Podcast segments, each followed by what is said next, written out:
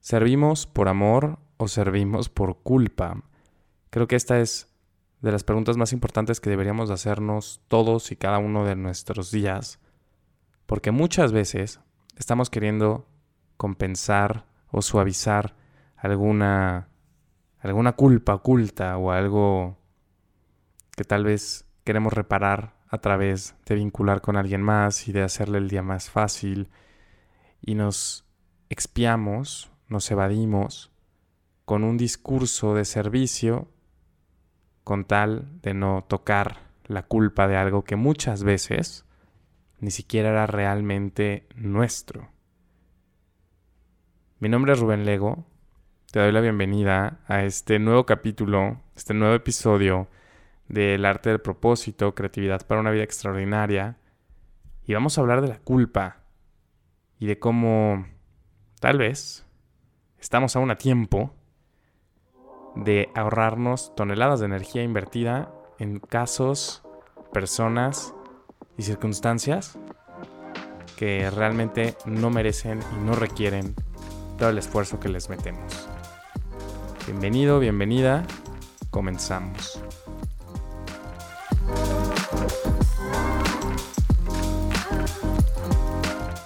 Y bueno, a ver, quiero dar un poquito de contexto de por qué primero es que llegué como a, entender que el tema de la culpa es algo que había que, que pues traer al podcast y que forma parte de lo que entendemos por el propósito y como este camino a encontrar qué es lo que realmente venimos a hacer al mundo.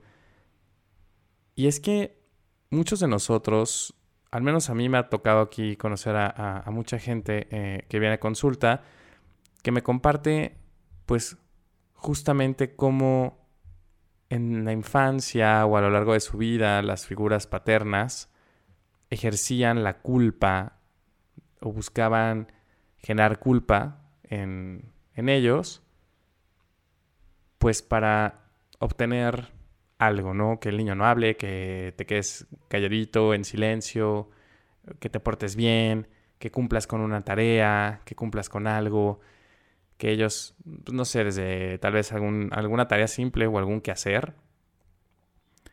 Y en ese, como en ese proceso, algo sucede dentro de nosotros que nos volvemos casi, casi adictos a sentir que esa sensación de culpa que nos impusieron va acompañada siempre de sentir que lo estamos haciendo bien necesito la culpa como antesala para expiarme, para redimirme ante, ante mis papás o ante alguna figura que siempre buscó esa, esa forma de vincular conmigo y me enseña que la única forma pues, de, de que el otro esté bien es si yo estoy un poco mal al principio o si yo estoy anulándome un poco al principio.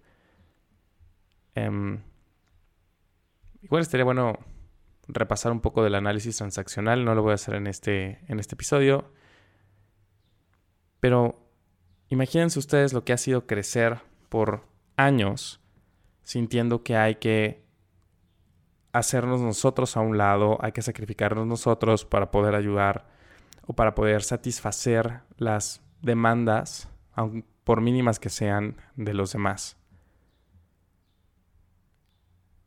Muchos de nosotros, y yo me incluyo, crecimos así y a la hora de que nos encontramos con el camino espiritual o nos encontramos con alguna filosofía, tal vez religiosa, en donde nosotros nos podemos empezar a sentir muchísimo más identificados y que podamos ver que nuestro, nuestra capacidad de ayudar, de servir, pues es como el propósito más anhelable dentro del ser humano inmediatamente vamos a trasladar esta relación de sumisión, de represión, a nuestra filosofía de ayuda. Y esto no solo aplica, bueno, eh, esto se proyecta totalmente a la hora de que nosotros queremos escoger inclusive una profesión, porque algunas personas se interesan más por temas de justicia, de ayuda, de escucha, y otras personas se interesan más por hacer números, matemáticas, otros se interesan más por, em,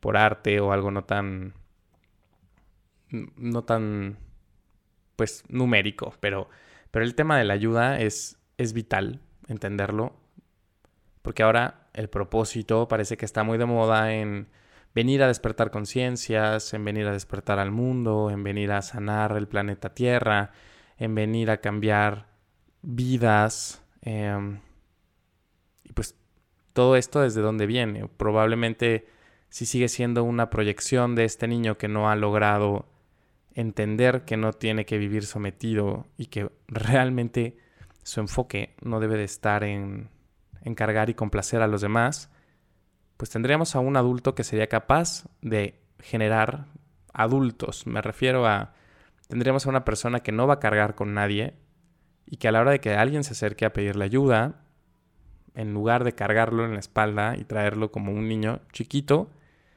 pues más bien lo va a empezar a empujar, le va a dar recursos, lo va a atender de una manera en la que el otro se pueda volver también un adulto y se pueda desprender de él.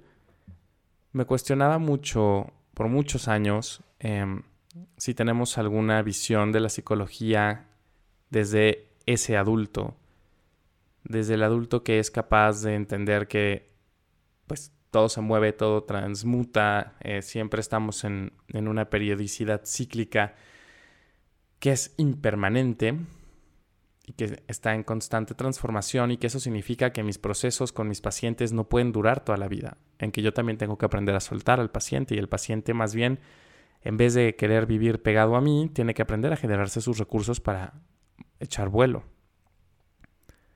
Pero vamos a regresar a, lo como algo con lo que nos podemos identificar todos. Y es justamente em, el propósito de venir a ayudar al mundo. ¿Cómo es que cada uno de nosotros empezamos o decidimos este viaje tal vez de trabajo personal, de introspección, tal vez desde, desde un lugar espiritual, desde un lugar energético, desde un lugar psicológico. Muchos de nosotros tal vez empezamos con la idea de que había algo malo con nosotros. Hay algo malo que tengo que cambiar. Hay algo malo que tengo que deshacer de mí para poder redimirme o para poder obtener el cariño, el aprecio, el, amor que estoy buscando suena mucho justamente a lo que varias, si no es que la mayoría de las filosofías judio-cristianas proponen, ¿no? El cuerpo es sucio, el pecado original, tú ya estás mal desde el momento en el que vienes a la vida, ya hay algo malo contigo, tienes que aprender a, a limpiar y a pagar por ello. Y eso se trasladó justamente al camino espiritual y al camino de introspección, el camino terapéutico, en donde lo que vamos a encontrar es que nos quedamos completamente fijados a que hay algo malo con nosotros. A que primero tengo que, tengo que sanarme de, de algo malo, de algo malo que hizo mi sistema familiar o de algo malo que hice en otra vida y lo estoy pagando otra vez de malas circunstancias por un fenómeno llamado karma.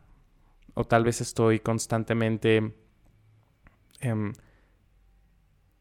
generando dolor que aún no he podido reparar y, y, y, hemos hecho tanto daño que ahora, que ahora a mí me toca ser quien repare absolutamente todo.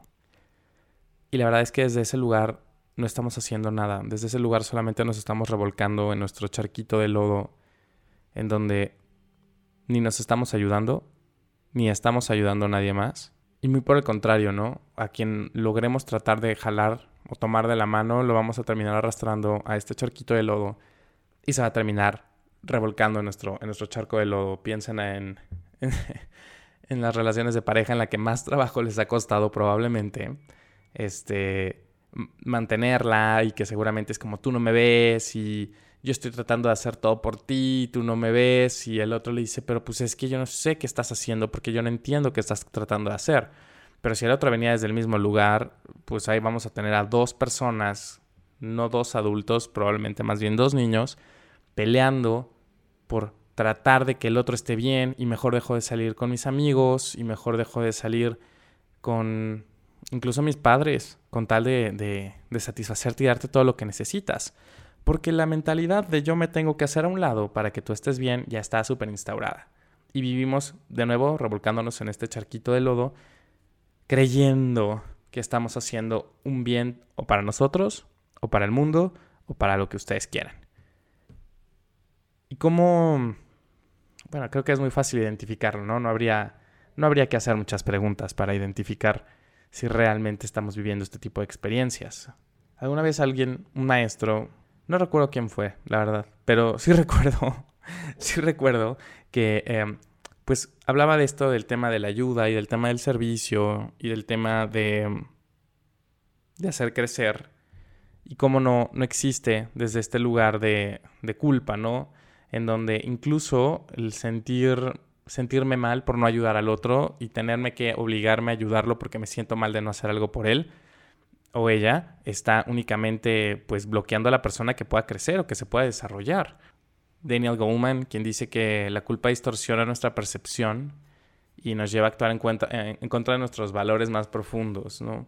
Y es verdad, ¿Cuántas veces no nos hemos puesto a hacer cosas que no queremos hacer porque algo dentro de nosotros nos hace sentir mal o nos hace sentir incómodos de que no, cómo no le estás ayudando al otro?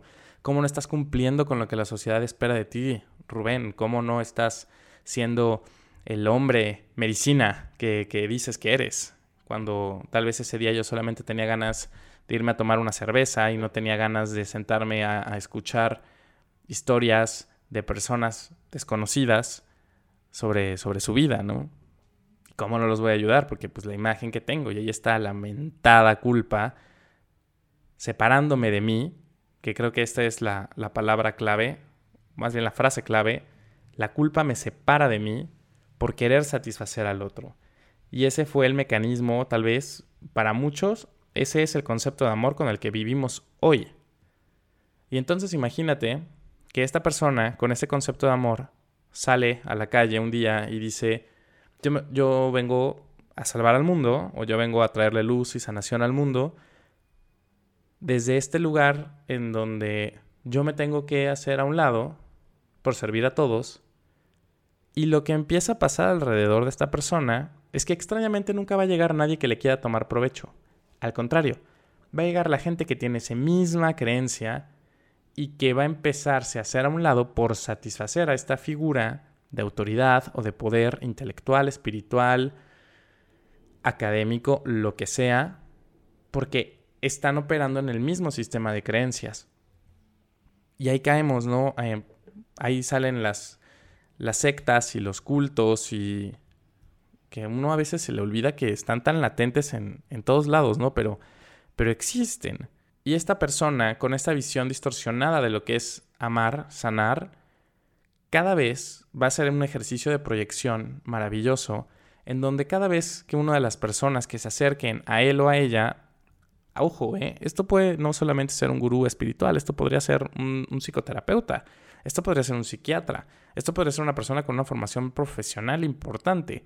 Digo, la diferencia es que esperaríamos que la persona con una formación académica ya haya tenido un proceso personal lo suficientemente amplio y profundo para poder entender esta parte de la culpa, pero estas nuevas tribus urbanas o estos nuevos grupos que están saliendo y que son cada vez pues la comunidad woke, el mundo Tuluminati si quieren verlo así, pues cada vez nos aleja más de, la noción de esta culpa. Entonces, el ejercicio de proyección, la persona lanza esta, este mandato, esta encomienda hacia todo su grupo de tú te tienes que sacrificar por los demás para poder traerle bien al mundo. Tú tienes que dejar de desear, tienes que dejar el anhelo, tienes que dejar de querer, porque tus deseos, tu anhelo es tu ego y eso te va a llevar a tu destrucción eventualmente. Suena, suena familiar. Estoy. ¿Is this ringing any bells? ¿Está sonando algún botón por ahí? Porque creo que hemos empezado a escuchar mucho, estamos muy acostumbrados a escuchar este tipo de pensamiento y nunca lo cuestionamos mucho, ¿no? O sea, como que al contrario, lo romantizamos y los grandes mártires a los que admiramos tanto y que nos dijeron que hay que querer, tienen todos este proceso en común, el proceso del sacrificio. Pero es así. Ayer en consulta una chica me hablaba justamente de este concepto de amor, pero el de ella venía como desde un lugar mecánico, como desde un lugar en donde si A más B más C más D está completo y funciona, todo está bien. Y me decía, pero por el otro lado, Rubén, me confunde mucho sentir que necesito tanta validación para poder actuar.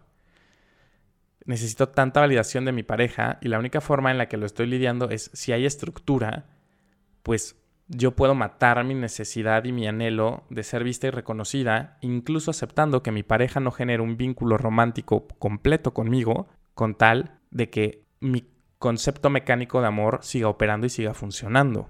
Aunque no, no tengamos eh, intimidad o aunque no tengamos romance. Y creo que esto debería ser lo mismo. Eh, así, proyectemos un poquito, comparémoslo con, con todas las áreas de nuestra vida como para decir, bueno, igual y en este punto yo me estoy viendo más frustrado, me estoy viendo más atorado. Tal vez porque le estoy dando demasiada energía a mantener una estructura en la que estoy reforzando esta idea de sacrificio, esta idea de represión, con tal de satisfacer a los demás, mientras yo sigo la idea de que esto es para el más alto bien de los demás. Y te voy a compartir otro ejemplo también que, que llegó a mí a consulta eh, y que creo que es el más importante de todos, porque es cuántas veces no nos hemos aventado tal vez a dejar al sistema familiar por esta culpa que, nos genera movernos de ahí. A muchos de los chicos y chicas que, que, vienen a consulta conmigo les digo, aprendamos a entender que después de cierto tiempo la culpa se vuelve un indicador de que nos estamos moviendo hacia nosotros mismos y nos estamos saliendo del grupo, ¿no? Del hive mind, de esta mentalidad, pues, de colmena, en donde estuve acostumbrado a vivir con grupos que se dedicaban todos a pensar igual, todos a actuar igual, todos a conectar vincular de la misma manera, con la misma filosofía, con el mismo sistema de creencias. Y ahora que yo lo cuestiono y que me doy cuenta que a mí no me está funcionando y me empiezo a mover a otro lado, me va a dar culpa. El problema es que muchos de estas dinámicas de culpa no cambian a lo largo del tiempo. Y vamos a seguir teniendo a padres, madres, que van a seguir ejerciendo esta, esta victimización o, o, buscan generar culpa como para mantenernos siempre en la misma dinámica, que todo siga siendo igual, que nada cambie. A veces nos ponemos a pensar qué beneficio tendría entonces el romantizar la idea de de que estamos haciendo algo bueno, a pesar de que nos está matando por dentro, pero pues es justamente esto, no perder la validación, no perder la pertenencia, no perder lo que, lo que construimos tal vez con, el sistema familiar. Y esto es tal vez la primera pregunta que, voy a lanzar para, para ir integrando el trabajo del, del podcast de este episodio y es, mi primera pregunta sería, ¿qué es aquello que aún sigues nombrando amor, lealtad y respeto que te sigue quemando por dentro cada vez que lo haces, ¿no? O sea, como por amor a, a mis papás, pues la verdad no, no me he ido del país o no he ido a buscar el trabajo que yo quiero, que sé que está fuera del estado, porque ¿cómo los voy a dejar solos? ¿Cómo van a estar sin mí? ¿Cómo van a poder todo? Digo, aquí hay un amplio espectro de lo que podría estar pasando en esta situación, pero en general es ¿Cuántas veces no nos hemos frenado por la culpa? ¿Cuántas veces te has frenado a hacer algo que tú realmente anhelas hacer por culpa? Por no vaya a ser que se cómo no vaya a ser que se enoje, cómo va a ser que se va a quedar solo, cómo va a ser que se quede sin mí, qué van a hacer mis papás si yo me salgo de mi casa y los dejo solos, qué va a pasar si dejo de asistir a la iglesia a la que voy y tal vez busco otra línea de, de espiritualidad. Esos son los puntos más difíciles a aceptar dentro de este movimiento, pero esa pregunta nos refleja que tal vez mucho de lo que a nosotros le hemos estado enfocando mucha energía realmente no está alineado con el presente, ni con lo que somos, ni con lo que realmente venimos a hacer o anhelamos hacer. Y preferimos por seguir manteniendo una tradición, por seguir manteniendo una dinámica familiar o por seguir alimentando un sistema, pues mocharnos el anhelo y el deseo para servirle al otro y nos aderezamos después en, la romantización de esto, esto es para algo mejor, ¿no? ¿Qué importa lo que quiero yo? Lo que importa es pues que todo, que todos estén bien, aunque yo no esté bien. Eric Berne lo, proponía en el análisis transaccional, ¿no? Son como de las cinco, los cinco estados del ser.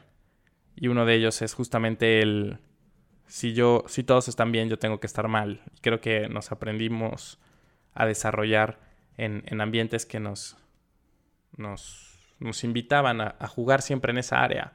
Y pues vamos cerrando. Creo que tampoco, tampoco hay que llenar con más información innecesaria. Creo que esto ha sido suficiente como para dejar un proceso de reflexión bonito en cada uno de nosotros, porque miren que lo escucho y también me lo cuestiono. Y es tal vez ahora cómo podríamos empezar a alinearnos con, lo que nos gusta, cómo podríamos empezarnos a mover a decir, bueno, sabes que em, el balance, ¿no? El equilibrio, obviamente hacia, hacia mis hijos, tal vez sí tengo que hacer un sacrificio porque pues no se pueden eh, sostener por sí solos, no tienen los, la economía, el capital para para que yo diga, ay, ¿sabes qué, mijito? Hoy sí me quiero ir a jugar casino y apostar 10 mil pesos y, no importa si mañana tú no tienes que comer. Bueno, pues ahí sí son responsabilidades en las que no, no, no puede ganar el deseo y el anhelo, ¿no? Pero es que eso es un entendimiento que viene de vivir en el presente. Pero no puedo yo mocharme y decir, ¿sabes qué? Yo no me voy a casar o yo no me voy a ir a vivir con mi pareja a otro estado porque tal vez le están dando a ella o a él una posición mucho mejor en otro estado, porque pues cómo voy a dejar a mis papás. Y yo he visto parejas divorciarse antes de poder soltar la relación con los padres. Y te lo juro, la persona puede decirte, yo estoy haciéndolo el bien, porque mis papás son primero que cualquier otra cosa, pero ¿a qué costo? Y tú te has desarrollado profesionalmente, y tú te has desarrollado con tu pareja, y tú has podido alcanzar otros niveles, y tú has estado moviéndote hacia, hacia algo diferente o estás enfrascado desde hace muchísimos años en las mismas dinámicas, en las mismas situaciones, con los mismos diálogos, en donde te encuentras en una represión constante. Y pues que obviamente eso genera frustración y ansiedad, ¿no? Y eventualmente una depresión también. Vivo apagando todos mis deseos, vivo mochándome la posibilidad de cambiar, de ser diferente, de tener algo fresco en la vida. Por supuesto que voy a vivir frustrado. Y qué peligroso el hombre espiritual, la mujer medicina, el chamán, el gurú, que desde ese lugar de frustración venga a querer impartir una filosofía para un grupo de personas. ¿Les suenan estas personas que les dicen que la única forma en la que van a crecer es si matan el ego, si se destruyen por completo, que no hay otra forma de alcanzar el poder divino si no es a través del desechar el deseo y el, y el anhelo, porque eso es únicamente la expresión de, dependiendo de la filosofía, del diablo, de Satanás, de ser obscuro a través de ti. Así, así es. y esto no significa que no debamos de, ejercer ayuda, no significa que no debamos de desear o que no sea deseable una actitud de servicio. Pero es muy diferente una actitud de servicio a una actitud de sometimiento es diferente una actitud servicial, eh, consciente, buscando el equilibrio de los recursos que puede manejar, a una actitud de mártir, de yo cortarme las venas por todos, que mi sangre sea su alimento y, y pues ni modo, ¿no? Eso es lo más anhelable y lo más deseable del mundo. Pregunta para cerrar este episodio, ¿qué puedes empezar a hacer hoy por ti, a pesar de la culpa que te da hacerlo? Que empiece a generarte mayor libertad y mayor control. Ah, creo que también agregaría mayor responsabilidad. Porque a veces digo, son capas y capas que se agregan de una sola cosa. Yo, la verdad es que creo que el, así como que el núcleo de todo sí es la culpa y sobre eso ya vamos encontrando beneficios secundarios, vamos encontrando pues relaciones y dinámicas en donde ya nos vamos beneficiando también de vivir ahí, pero lo, que lo origina sí para mí es la culpa. ¿Qué podrías empezar a hacer hoy? Pequeñito, ¿eh? Que te empiece a ayudar a acercarte a tu deseo. Porque ahí te va algo bien loco. Mucha gente, muchos, llegan están en este momento en su vida sin saber realmente qué desean. Y yo creo que haber perdido el deseo es haber perdido el impulso de vida, casi casi. Puedo recomendarte El Poder del Perdón. Eh, este es un libro de Robin Kassir-Jan. Y también Eh, también está La trampa de la culpa de, de Janet Wowitz, que la verdad son, son libros que te pueden ayudar mucho como a identificar estas dinámicas de culpa y de cómo estás tal vez atrapado en, en estas dinámicas. Mi nombre es Rubén Lego. Creo que este tema de la culpa siempre puede dar horas y horas y horas de que hablar, pero prometimos ser breves. Y me gustaría escucharte y leerte cómo ha sido esta culpa en tu vida, qué es hacia dónde te ha llevado, qué es lo que más te ha reflejado de ti mismo, qué aspectos oscuros has podido encontrar de ti gracias a cómo te has frustrado por la culpa. Y recuerda que nadie puede hacer por nosotros lo que nosotros no hagamos por nosotros mismos. Un abrazo inmenso y nos vemos, nos escuchamos la siguiente semana.